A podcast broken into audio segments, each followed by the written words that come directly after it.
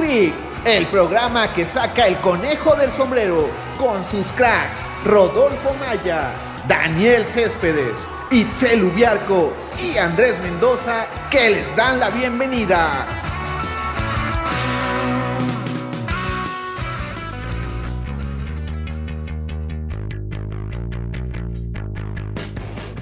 ¿Qué tal amigos de Hack Trick? Los saluda Andrés Mendoza. La selección mexicana de, inició su camino a Qatar de manera oficial con el hectagonal, única selección que gana en esta primera jornada, todos los demás empatan. Rodolfo está muy enojado, dice que la selección mexicana rayó casi en el fracaso, en el ridículo por ganar 2-1 ante Jamaica. Yo digo que es el resultado que se espera ganar en casa, empatar fuera. Los modos creo que en este octagonal no importan. Pero bueno, eh, para hablar de este tema, saludo primero a Rodolfo Maya. Hola Andrés, ¿cómo estás? Jesús, un gusto estar con ustedes. Yo creo que sí, las formas importan siempre. Es cierto que lo importante es obtener los tres puntos, pero también cómo, cómo se ganaron, cómo se vio el equipo y para mí no tuvo pies ni cabeza ayer en el Estadio Azteca creo que México tenía para ganar convincentemente Jamaica y con apuros fue que se obtuvo esta victoria. Eh, Jesús, antes que nada preguntarte, ¿y esa rosa es el milagro de que nos acompañas? Apareció de la nada y por eso estoy aquí en Hat Trick. Muchachos, es un gusto estar con ustedes, pudiendo comentar un poquito, desafortunadamente sobre la selección. A mí me gusta más hablar sobre el Cruz Azul nada más, pero también en esta ocasión le daremos una posibilidad a la selección. También hubo Cruz Azulinos ayer. Ah, sí, de hecho, podemos hablar del Piojo Alvarado y su estupidez. Pero, a ver, eh, Rodolfo dice que sin pies ni cabezas la selección. Yo vi la selección atacando, yo vi la selección con el balón. O sea, yo vi la selección realmente dominando. El problema tal vez es eh, una falta de contundencia que es regular en la selección mexicana. O sea, no vi nada extraordinario que me encienda las alarmas. El gol que hace Jamaica tal vez sí es un error en la en la falta de comunicación, pero de ahí en fuera tampoco vi que Jamaica te pudiera hacer peligro. O sea, creo que hasta el 1-1 para Jamaica era un premio muy grande para eh, los caribeños. Yo la verdad no entiendo el, la cerrazón ya de mucha gente de, nada, esta selección es como un fracaso. O sea, como que esto es algo que vemos cada cuatro años, pero la gente como que llegan los hombres de negro, les dan un flachazo luz blanca y se olvidan de cómo son los procesos de la selección. Completamente de acuerdo, ¿eh? La verdad es que eh, ya lo habíamos platicado, creo que en alguna otra, otra ocasión. El único proceso que ha triunfado y que no ha tenido ningún problema es el de Ricardo Antonio Lavolpe. Los demás sí han tenido este tipo de partidos en todas las ocasiones. Es más, recuerdo mucho una, un inicio de eliminatoria justamente contra Jamaica, justamente en el Estadio Azteca, eh, al mando de Chepo de la Torre, me parece, en el cual se le complicó terriblemente a México y también quedaron, me parece, 0-0, una cosa por el estilo. Entonces no debe de sorprendernos, debemos de empezar a entender un poco la exigencia real que tiene la selección mexicana. México tiene que calificar de cualquier forma e intentar llegar al Mundial con un buen equipo, con una buena formación y dar un buen, una buena participación. México no tiene para ganar copas del mundo, a México no se le puede exigir como Alemania, a México no se le puede exigir como Brasil, como Argentina, y hasta a Alemania o a Brasil, bueno, a Brasil menos, pero a Alemania le pasa que de repente tiene algún tropezón y empata con San Marino o nada más gana 1-0, con Montenegro, por ahí, cosas de ese estilo, y es algo normal en el fútbol mundial. Ya las diferencias no existen porque el talento ya no es parte tan sustancial dentro del juego. Las, las cuestiones físicas y las cuestiones del, cuerpo de los, de los deportistas se suplen toda la falta de talento que pueda haber. Entonces, si tienes a 11 jamaiquinos corriendo a un gran nivel como unos atletas de, alto rendimiento que son, pueden eh, equiparar un poquito las diferencias que existen entre dos selecciones. Sí, y por ejemplo, Rodolfo también me comentaba, ¿no? Ahorita que lo dirá, es que ya no se saca la misma ventaja que antes del Estadio Azteca. Spoiler alert, vienen muchos jugadores que juegan en México pero que están en Europa. A, ellos también les afecta la altura. Que en este caso, eh, ¿cuántos fueron? Eh? Tampoco son tantos. Eh, a ver, pensemos que son cinco de Cruz Azul. Ah, es que son los únicos que sé que estuvieron. Ah, estaba Ochoa en la portería, Ajá, Jorge. Sánchez, que también juega aquí. Ajá. Estaba Néstor Araujo, que sí juega en España. Europa, el. Cachorro, que juega en Monterrey. O sea, tampoco. Gallardo en el Monterrey. nada más era por ahí el del Celta. Y Pero, creo que ya, pero o sea, bueno, entiendo que a los regios les afecta un montón venir a la capital. También Exacto, lo o entiendo sea- com- completamente. Pero tampoco, o sea, tampoco somos tan ridículos, la verdad. O sea, vienen por lo menos dos veces al, dos veces al semestre. Entonces, pues, caray, son, son jugadores profesionales. Yo creo que este tema del- de la altura, por lo menos en nuestro país, no hay tantas diferencias. No es como que Monterrey esté al nivel del mar. ¿Me explico? Ah, claro, pero al fin y al cabo antes sí era, la ventaja del Azteca era porque la mayoría de los jugadores eran de los equipos capitalinos los que te los daban, eh, era el Azteca pletórico, o sea, realmente ayer no hubo esos escenarios para los cuales realmente México pudiera decir, es que la casa es la que nos va a dar eh, la, la ventaja. Eh, y repito, empezando por, por la altura, ¿cuántas veces en los hexagonales hasta la misma contaminación era un factor muy a favor. ¿Cuántas veces era que estábamos rayando en contingencias sanitarias y sabíamos que el equipo de Jamaica, de Trinidad y Tobago, en 20 minutos iban a caer como moscas porque no estaban acostumbrados ni a la altura ni a la contaminación? O sea, creo que también ya esos factores ya no son tan benéficos y que posiblemente a la misma selección sí le convendría llevarse a, a jugar a otras sedes eh, donde puedas tener más público concentrado cerca de la cancha y que realmente te genere una, una presión extra, como lo hace Costa Rica, que el estadio es un infierno, mismo El Salvador, eh, sus, sus estadios se vuelven infernales porque sientes respirándote y escupiéndote en la nuca a los aficionados. Creo que es ahí a lo que le debe apostar la selección mexicana si no vas a garantizar un lleno en el Azteca.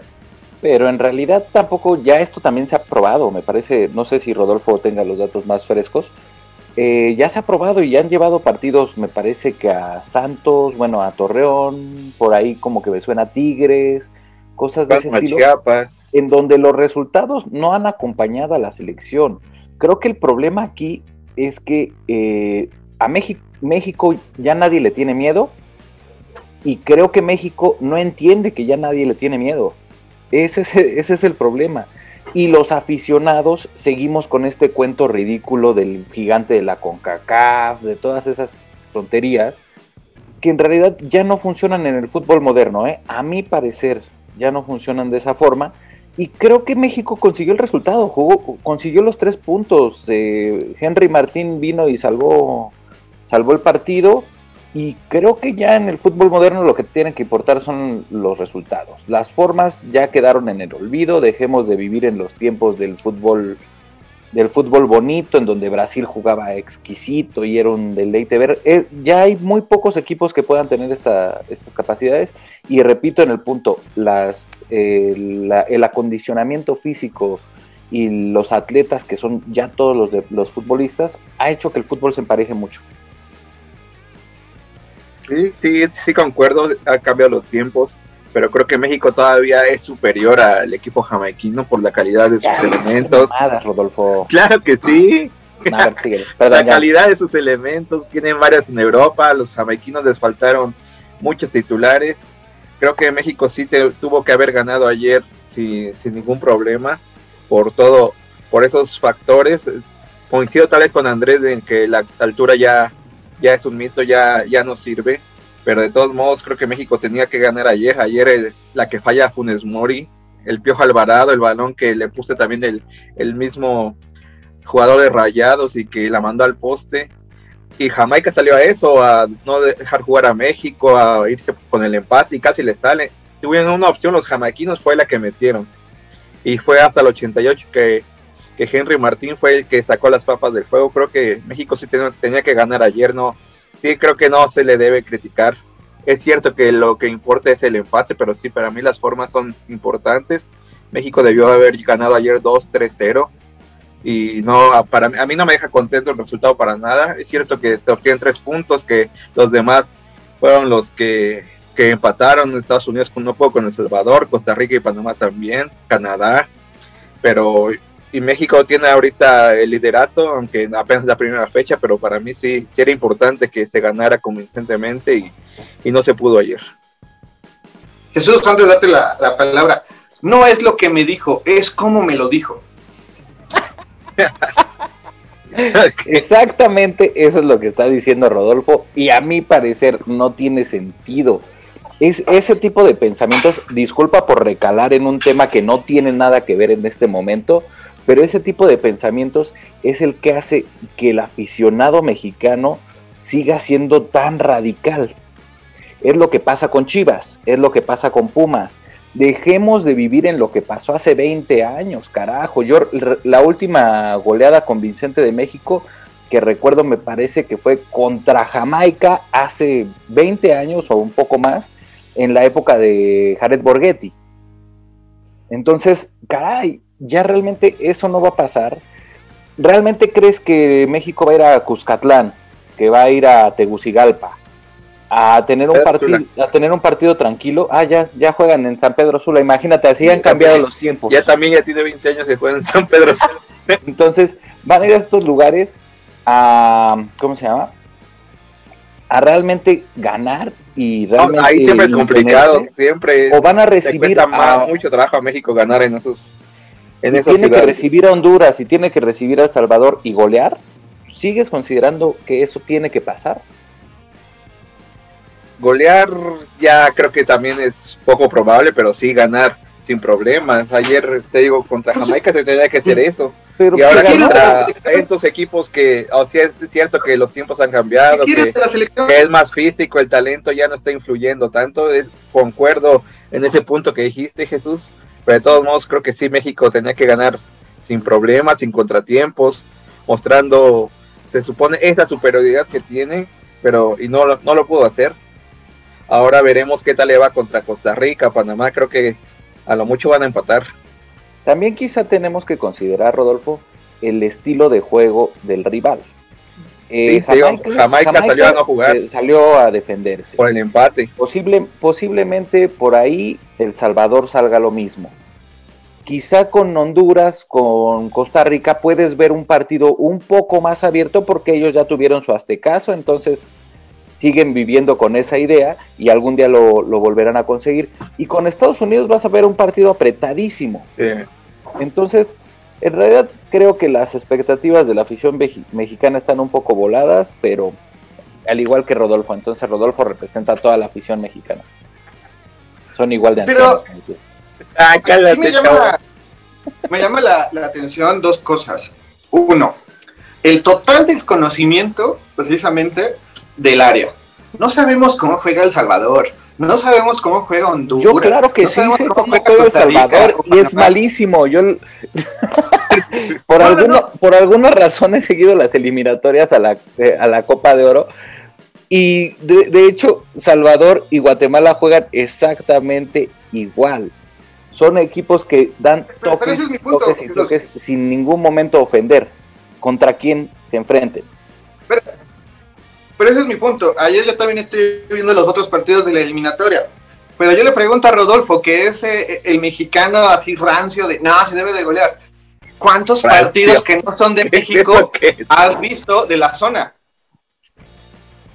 Partidos, eh, eh, sí, estuve siguiendo la Copa Oro que fue apenas hace unos meses. Creo no mientas, Rodolfo. Yo te estuve diciendo que si, que si estabas viendo los partidos de Guatemala, que yo estaba viendo por ridículo porque no tenía Sky, entonces era lo único que podía consumir. Y me decías que no los estabas viendo, Rodolfo. No quieras engañar a nuestra audiencia. y los resúmenes. Y resúmenes. Ah, ah ya con los resúmenes podemos hacer. Y vi los enfrentamientos que tuvo México contra ellos. Sí vi, sí vi los partidos. O sea, no, obviamente no estoy viendo un Guatemala contra Belice o un Trinidad y Tobago contra Martinica. No estoy viendo todo, todos los partidos como dices tú, pero sí, sí estás al tanto más o menos de cómo se están desempeñando. Y sí, como dice Jesús, no, no trae nivel. Antes había uno que otro jugador que llama la atención, un Carlos Pavón, un, un Rolando Fonseca, un Turcios, y ahorita sí, Costa Rica, Panamá, El Salvador creo que sí han bajado mucho su nivel y no se ve ningún jugador que pueda despuntar en estos momentos y, y sí tiene un nivel muy pobre. Jesús, ya entendiste el por qué hacía la pregunta de, o el por qué afirmaba, ni sabemos cómo juega, porque nos queda claro que Rodolfo solo sabe cómo juega cuando enfrentan a México. No saben lo que es un Costa Rica contra Panamá cuando se enfrentan entre ellos, no saben lo que es precisamente cómo cambia el equipo, así como cuando dicen, te lo voy a poner a Rodolfo para que lo entienda, cuando todos le juegan al América, ¿no? Que todos juegan a matar. Ah, sí. Así es como le juegan a México, para que Sí, lo sí. comprenda. Que cambian, O sea, ¿no- cambian ¿no, crees eso, Rodolfo? ¿No crees que todos a México le juegan como... Ah, sí, todos le juegan a tope a ¿Así es? México. Siempre eh, ellos, ¿te acuerdas? Me acuerdo mucho de esa frase de los salvadoreños de "Am- al mundial no vamos, pero a México le ganamos. Entonces, sí, ellos salen a morirse contra, contra el tricolor y es lo que va a pasar. Van a salir a morder, sobre todo los salvadoreños y los hondureños. Esos son los partidos que se le van a complicar a, a México y sí son cerrados. Pero sí, creo que de todos modos México tiene que, que demostrar por qué se supone que es el. Ya llega, ¿cuántos mundiales? Son siete mundiales seguidos que va, que siempre Es que avanza de ronda, no- pero no ahí mames, siempre si- nos si quedamos. no vas a mundiales en esta zona, Ah, o sea, sí, es de- decir una que lleva broma. siete mundiales seguidos México, Es no que es es una broma que no califiques ¿eh? como, como le costó en, en la época del Chepo de la Torre y que apenas si pudo Miguel Herrera Y aún así. Y aún así, cuando le costó, fue al mundial. O sea, repito, y creo que Ah, también. sí, eh, esta un calificación, poco conmigo, México ya va, a- va a pasarse, ¿no? Sería un fracaso totote, como decían. Sí, pero a ver, eh, eso es como ya lo pasa en secundario. O sea, ya, ya tenemos que dar por hecho que se va a clasificar, que se va a sufrir, que no les va a gustar a los aficionados. Eso ya es subsecuente. Pero a ver, ¿de qué te serviría que México le ganara 3-0 a todos de ida y vuelta? Si en el mundial el papel va a ser el mismo: uno ganado, uno perdido, uno empatado, eh, octavos de final y de regreso a casa. O sea, ¿de, de qué te serviría? Nada más de estar un año todo emocionado de que este año sí es el bueno. Es lo Pero a ver, único también- que, que- que también, sea- cambia también- porque es cada cuatro años. también seamos realistas. ¿Realmente se ha hecho algo para que eso cambie? Si todos lo haces igual, pues vas a recibir los mismos resultados. Ajá, o sea, eso es, eso es normal. Creo yo que el análisis tiene que ir un poquito más pensando en el, en el, cuadro que, se, que planteó Tata Martino para el día de, de ayer. Como se los comentaba en el chat interno, a mí me llamó la atención, se me hizo un equipo joven, se me hizo un equipo con mucha proyección, se me hizo un equipo con muchas posibilidades, fuera de, de que inclusive yo siendo Cruz Azulino, desde antes yo les había comentado que esa no era la familia del Piojo Alvarado.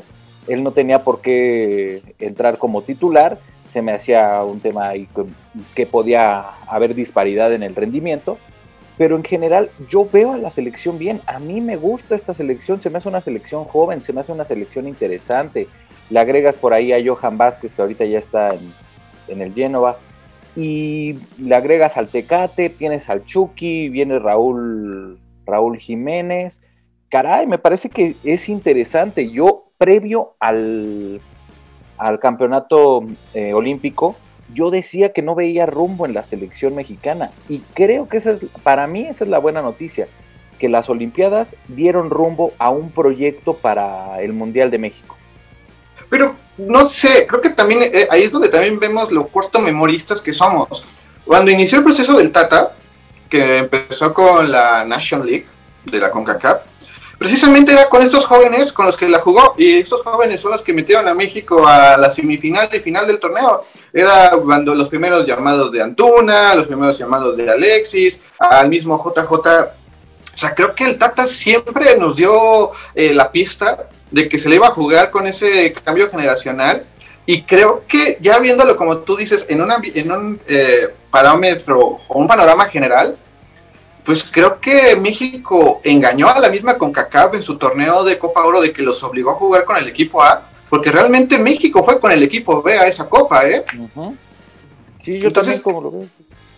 Creo que eh, eh, estos chavos, como los llamamos, porque ya somos chaburrucos, eh, pues precisamente es a lo que le apuesta eh, el Tata Martino y que también al ser tres partidos por fecha FIFA, no dudemos que el cuadro que vimos ayer o este jueves va a ser totalmente diferente al que se va a ver el domingo y una mezcla tal vez entre los dos, lo que se verá el próximo martes o miércoles que es el partido, porque van a regresar las rotaciones. Aquí lo que, lo que va a ser interesante es si solo va a haber rotaciones o como con Osorio, que también hay cambio de posiciones. Creo que eso es en donde también se le, se le va a cuestionar o criticar mucho al Tata Martino a pesar de los resultados.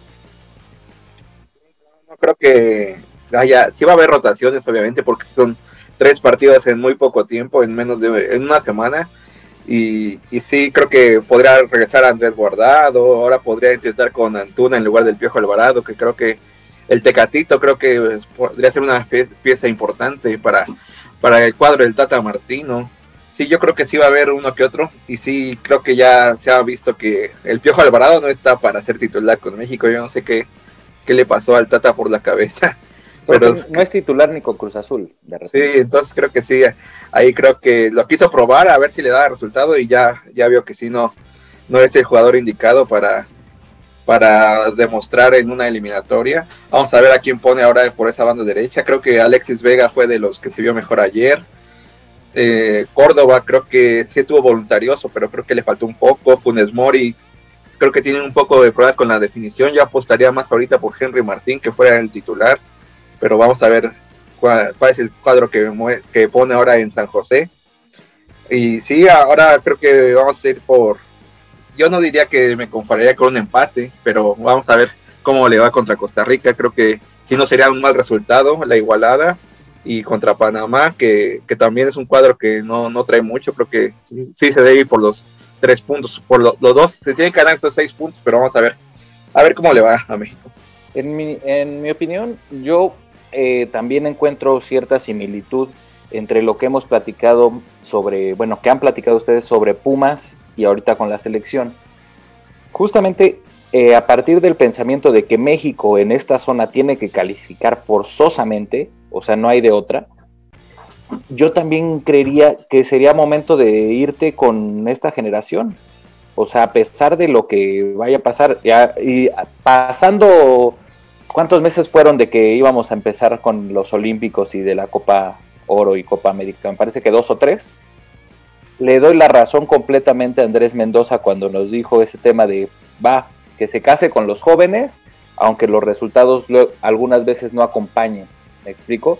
Y que es preferible en este momento eh, irte con este, esperar a Raúl, a Raúl Jiménez, darle un poco de oportunidad a Henry Martín, por ahí viene Santiago, Santiago, Santiago Jiménez, en algún futuro puede que exista la posibilidad de que entre JJ, e ir haciendo a un lado a los jugadores como Andrés Guardado, como Javier Hernández.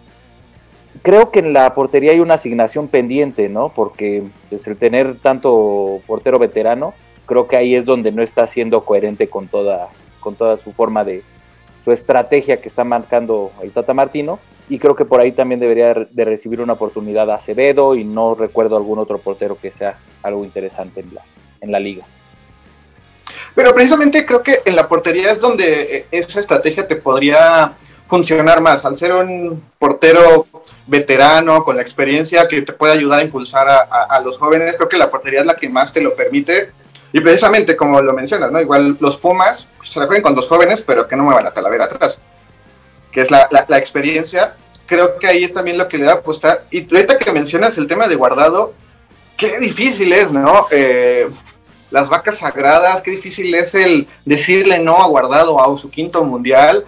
Eh, no, no, no, pero yo creo que sí tiene que ir al mundial. O sea, pero también empezando a tomar un papel secundario. Me explico un papel más de vestir, Como le pasó a Rafa Márquez en el pasado, ¿no? Pero, pero precisamente. Y también a Héctor Moreno, ya es un jugador que también te puede aportar liderazgo, veteranía, pero ya también es muy propenso a lesiones y es. Ahorita no está rayado, si no fue convocado por estar lesionado. Y creo que sí, también esas vacas sagradas, es, una de ellas es Héctor Moreno.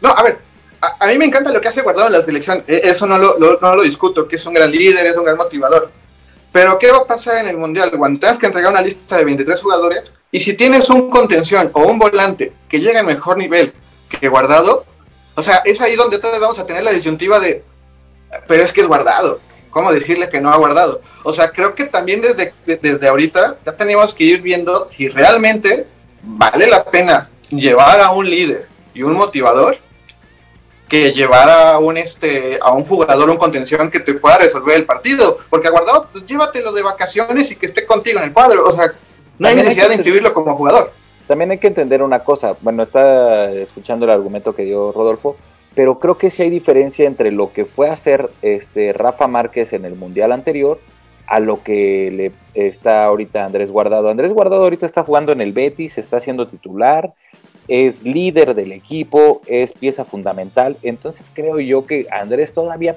aparte de lo que te genera como motivador y como líder, en lo futbolístico te puede dar soluciones. Quizá no soluciones de los 90 minutos, no lo sabemos, probablemente no, o a lo mejor llega al Mundial en una excelente forma física porque es un tipo disciplinado. Pero a lo que voy es que ya tienes que empezar a generar otras soluciones para el futuro. ¿Me explico? Y dejar quizá, empezar a relegar un poco este papel de, Andrés Guardado.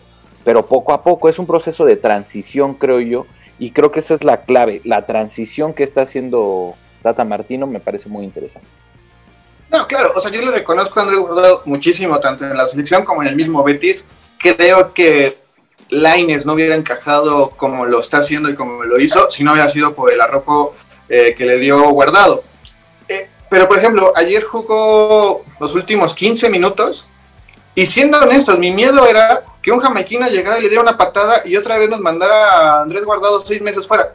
O sea, ya también yo ya tenía el miedo de si le pegan, ya también en el Betis y, y, en la selección nos perdemos de Guardado. O sea, ya también es el que siempre hemos sabido que Guardado tiene unas piernas de cristal o más, eh, que es lo que más le costó en su carrera, las lesiones le pegaron mucho y aún así, eh, a la edad que tiene, tiene la calidad y el talento para estar, como dices, en el Betis, pero al fin y al cabo, el miedo más grande que nos da guardado es una mala patada.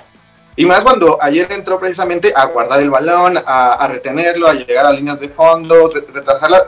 Creo que eso es lo que a veces a mí me preocupa de guardado, que es como... Ah, pero ten, miedo de una patada a Johan Vázquez, ten miedo de una patada al, Chaquito, ten miedo de una patada. Ya Andrés Guardado, ya si lo lesionan y no vuelve a jugar, no pasa nada tampoco. O sea, ya él ya dio todo lo que tenía que dar. Es una leyenda del fútbol mexicano y está más allá del bien y del mal. Creo que el tema aquí es, es simple, que, que Guardado se mantenga como ese líder que la escuadra necesita, así esté dentro o fuera de la cancha y que se tardó en tomar la posición de líder, ¿no? Eh, también le afectó el que estuviera Márquez, o sea, le afectó que Márquez fuera por el quinto mundial, que Guardado nunca pudo superarlo como líder, porque se va Márquez y cambia totalmente la selección, se acabaron las vacas sagradas, es como de, ah, hay jugadores que no quieren estar, bueno, no te preocupes, los mandamos y tienes el apoyo de los jugadores, algo que con Márquez era como muy políticamente correcto. sí, sí, sí, y, y, se, y se notó esta transición porque a final de cuentas eh, Rafa también empezó a entregar la estafeta en algún punto con Andrés Guardado. Entonces ahí fue donde se empezó a potencializar como un líder. Yo realmente no creo que sea, eh, creo que somos un poco injustos a la hora de, de, juzgar a un líder como Guardado, pues porque vienes de un líder como Rafa Márquez, ¿no? Que tendrá todos sus errores. Ah, Rafa Márquez podrá ser eh, un mal. Ya ibas, a, empezar tú, ¿verdad? No, Rafa Márquez podrá ser, tener sus momentos de, mala, de malas decisiones y su temperamento, pero al final es un gran jugador y, y era un gran líder.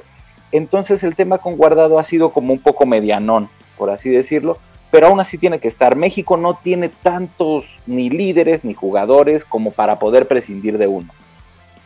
Entonces ahí es donde también entra en consideración y a colación el tema de Javier Hernández. ¿eh? Si estamos hablando de que México le faltó definición y tienes un jugador, una leyenda, si nos vamos al tema de que no está, no está jugando lo que sea, ok, lo entiendo, pero también aceptemos que Diego Laines tampoco jugaba y cuando entró a la, en las Olimpiadas era un factor desequilibrante de la selección actor Laines. Eh, eh, con Guardado, pues entre entrada es el jugador que más tiempo va a estar en Europa. Nadie, o sea, veo muy difícil que alguien aguante eh, el tiempo que él ha estado en Europa. Y lo de Javier Hernández, pues bueno, tú también lo mencionas, ¿no? Ahí estaba el Chaquito, estaba Santi Muñoz, que se acaba de ir a Newcastle, está el mismo Mudo. O sea, creo que retomando la parte que dices, pues bueno, ya que te la vas a jugar, pues también avienta a, a los jóvenes de a poco con un Henry Martín eh, y un este Funes Mori eh, acobijándolos, que al fin y al cabo creo que Funes Mori no le va a pesar el que le digan, ah, para eso estás mejor que traigan el Chicharito, creo que él sabía que desde que se pusiera la selección, la mayor crítica iba a ser la comparación con el Chicharito. Pero creo que Funes Mori tiene unas pruebas muy importantes en los siguientes partidos. ¿eh? Si no, si sigue sin aparecer Funes Mori, instantáneamente tiene que volver a la conversación Javier Hernández. ¿Por qué? Porque es, tienen un año, un año de diferencia en realidad. Entonces, de, tener a Javier Hernández que te da, dándote una solución o probando para ver si te da una solución, a tener a Funes Mori que ya tuvo su oportunidad y falle, yo creo que Funes Mori lo va a lograr y que va a estar todo, todo en orden y que Javier Hernández jamás va a regresar a la selección mientras esté Tata Martino. Pero el hecho de que se empezaran a dar malos resultados para Funes Mori pondría a Javier de nuevo en, la balanza. Y parece que yo, yo concuerdo con Chucho. Yo también soy de los convencidos que Javier Hernández sí podría tener una plaza en este, equipo, pero sí ya sabemos la historia que tiene. No, con el Tata Martino no va a regresar. Y sí, están hablando de JJ, de Santiago Jiménez, Muñoz, ah, el, mudo, el mudo, y creo que creo que no, ninguno de ellos todavía llena los zapatos que podría tener Javier Hernández. Creo que sí podría ser una pieza importante en este, en este equipo. Y sí, si Funes Mori no, no, no, no es el protagonista que, que, tenemos, yo sí lo llamaría sin lugar a dudas a Javier Hernández. Yo, yo coincido ahí con, con Jesús, pero, pero sí, no, no, no va a ser, entonces ya creo que lo tenemos que, olvidar. Y olvidar ya. El Chicharito no va a tener este una plaza en esta selección, pero sí, para mí sería importantísimo que lo llamaran. Sí, sí, como dice que Chucho, no tenemos otros líderes y creo que él también podría aportar mucho con, con la selección. Pero a ver, si no lo llaman por Grillo y ahorita está lesionado, pues ahorita no lo vas a llamar. Y dos, el Chicharito entonces tal vez se va a convertir en ese sague del 2001 cuando faltando las últimas dos fechas eh, Javier Aguirre dijo mi arma secreta es sague. Puede ser, puede ser. Yo realmente espero que no tengamos que llegar a esos extremos. Espero que México realmente pueda resolver la eliminatoria, que a Funes Mori le vaya bien, que de repente metan a los jóvenes y tengan y puedan meter goles. Creo, creo que México va a ser bastante armónico esta eliminatoria, pero la verdad es que ayer sí, nos, sí hubo un momento en el que nos metió un susto, por lo menos a mí. Pero también hay que olvidar que en esas eliminatorias en donde se sufrió, Javier Hernández también estuvo en la cancha y Javier Hernández también fue uno de los delanteros que no la metía justo cuando, cuando México cayó el gol de Estados Unidos. ¿eh? Sí, sí, sí. cuando o sea, también no es garantía. O sea, también a veces queremos vender a Charito como si fuera la salvación y ya están en procesos mundialistas en donde nomás no la metía y también era el gran responsable de que México cayera al cuarto lugar. O sea, también no hay que olvidar eso. No, sí, ahorita estamos hablando el, el tema de dar alguna solución porque en la, en la delantera parece que no hay soluciones. Henry Martin es el que ahorita merece el beneficio de la duda porque se lo ganó. Se lo ha ganado en las Olimpiadas y se lo ganó el día de ayer. Entonces tienen que empezar a funcionar y en caso de que no, de que no den resultados, será necesario acudir a los jóvenes o acudir a los más viejos. Que será también cambiar la estrategia, porque se juega mucho por las bandas y que sean Chucky y Tecatito los que también hagan los goles y que sea el delantero como pivote. Pero bueno, con esto llegamos al final de este espacio, Rodolfo. Haber estado contigo, Andrés, Chucho. Espero que les haya gustado. Jesús Leiva. Hasta luego muchachos, un gusto estar con toda la gente de Hat Trick y esperemos que ya regrese a jugar el campeón. Muy bien, yo soy Andrés Mendoza, que le recuerda a Jesús que se lleva su, rosa milagrosa. Y le recuerdo a usted que tenemos una cita el próximo martes para seguir hablando de la selección mexicana y lo que ocurra en el mundo del fútbol. Agradecemos en la producción, obviamente a Jesús Leiva e Itzel Adiós. Adiós.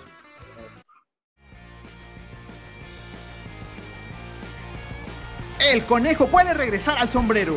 Los esperamos la próxima semana para hacer otro hat trick.